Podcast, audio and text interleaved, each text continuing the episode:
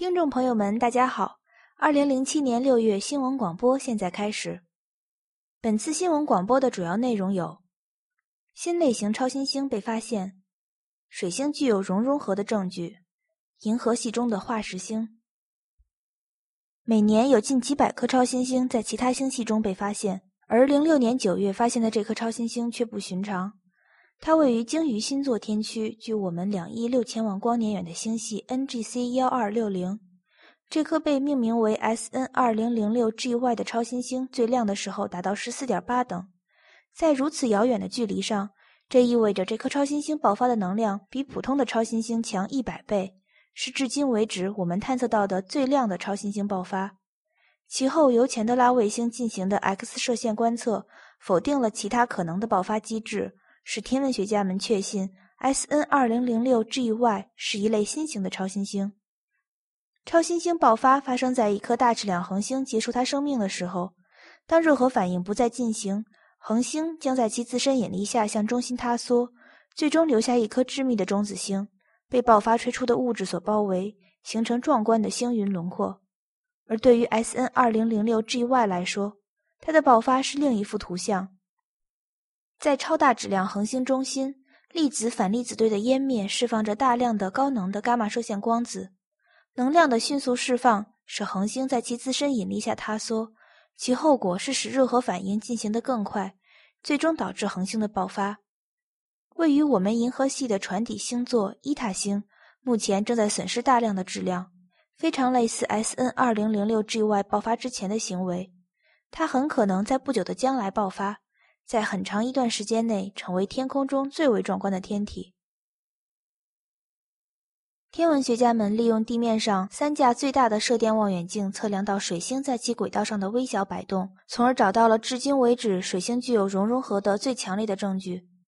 关于水星内部物理本质的争论始自上个世纪七十年代，当马里纳十号宇宙飞船首次飞越这颗离太阳最近的行星水星。与其他岩石状的近地行星一样。水星也被认为具有由硅酸盐地幔包围着的铁核。然而，在太阳系形成早期，当行星还很年轻，从而具有更高温度的时候，它的铁核很可能曾是融化的。由于小质量行星被认为会比大质量行星冷却得更快，所以太阳系内质量最低的水星被认为不可能再具有熔融状态的核。但是，马里纳十号飞船探测到水星的磁场极为微弱。很可能是由于它具有一个液态而并非固态的内核。康奈尔大学和 NASA 实验室的科学家们利用加利福尼亚70米的 Goldstone 望远镜、波多黎各305米 RCIB 望远镜和西弗吉尼亚100米 Greenbank 望远镜，对水星的自转进行了精确的测量。一束强烈的射电信号被发射到水星表面，利用地面射电望远镜收集这一信号被水星反射的回声。这种方法可以使对水星自转速度的测量精确到十万分之一，发现水星在其轨道上的天平洞。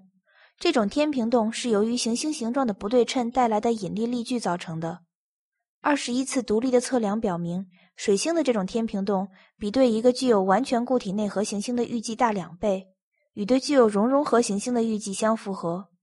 像水星这样小质量的行星依然具有熔融合。很可能是因为它的核心有相当一部分较轻的元素，比如硫，它们可以降低熔点，从而使行星内核在逐渐冷却的过程中依然保持着熔融状态。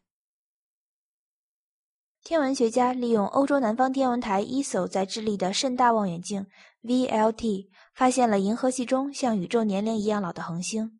恒星年龄的测量是一项非常复杂的工作，但是基本原理与考古学中用到的碳十四定年法类似。通过这种方法，我们可以追溯到十万年前的人类历史。然而，恒星的年龄比这要长多了。对恒星年龄的估计，天文学家们使用土和铀元素，它们具有更长的半衰期，从而成为很好的测定恒星年龄的指示剂。唯一的问题是，它们需要非常灵敏的观测，比如利用甚大望远镜。为了精确测量恒星的年龄，放射性元素指示剂的选择极为重要。如果放射性同位素的衰变太快，那么今天的恒星里已经不可能再具有这种同位素存在，从而无法对它进行测量比较。反之，如果同位素衰变得太慢，那么恒星的年龄也很难被精确的估计。利用甚大望远镜携带的光谱仪对紫外光谱中铀元素谱线的测量，恒星 He 幺五二三零九零幺的年龄被确定为一百三十二亿年，是目前观测到的宇宙中最年老的天体。宇宙被认为已经有一百三十七亿年的历史，这意味着这颗恒星诞生于非常早期的银河系。最后的消息来自 M 八十五星系中的一颗恒星爆发活动。这一短暂的天文爆发现象无法用超新星或普通新星的爆发来解释。它的颜色非常红，膨胀十分缓慢，是由加州理工学院的天文小组利用利克、帕洛马以及凯克天文台的几架光学望远镜在搜寻超新星的工作中发现的。这一天文现象被解释为双星系统共生包层的演化，被命名为亮红新星。本次新闻广播就到这里，谢谢收听。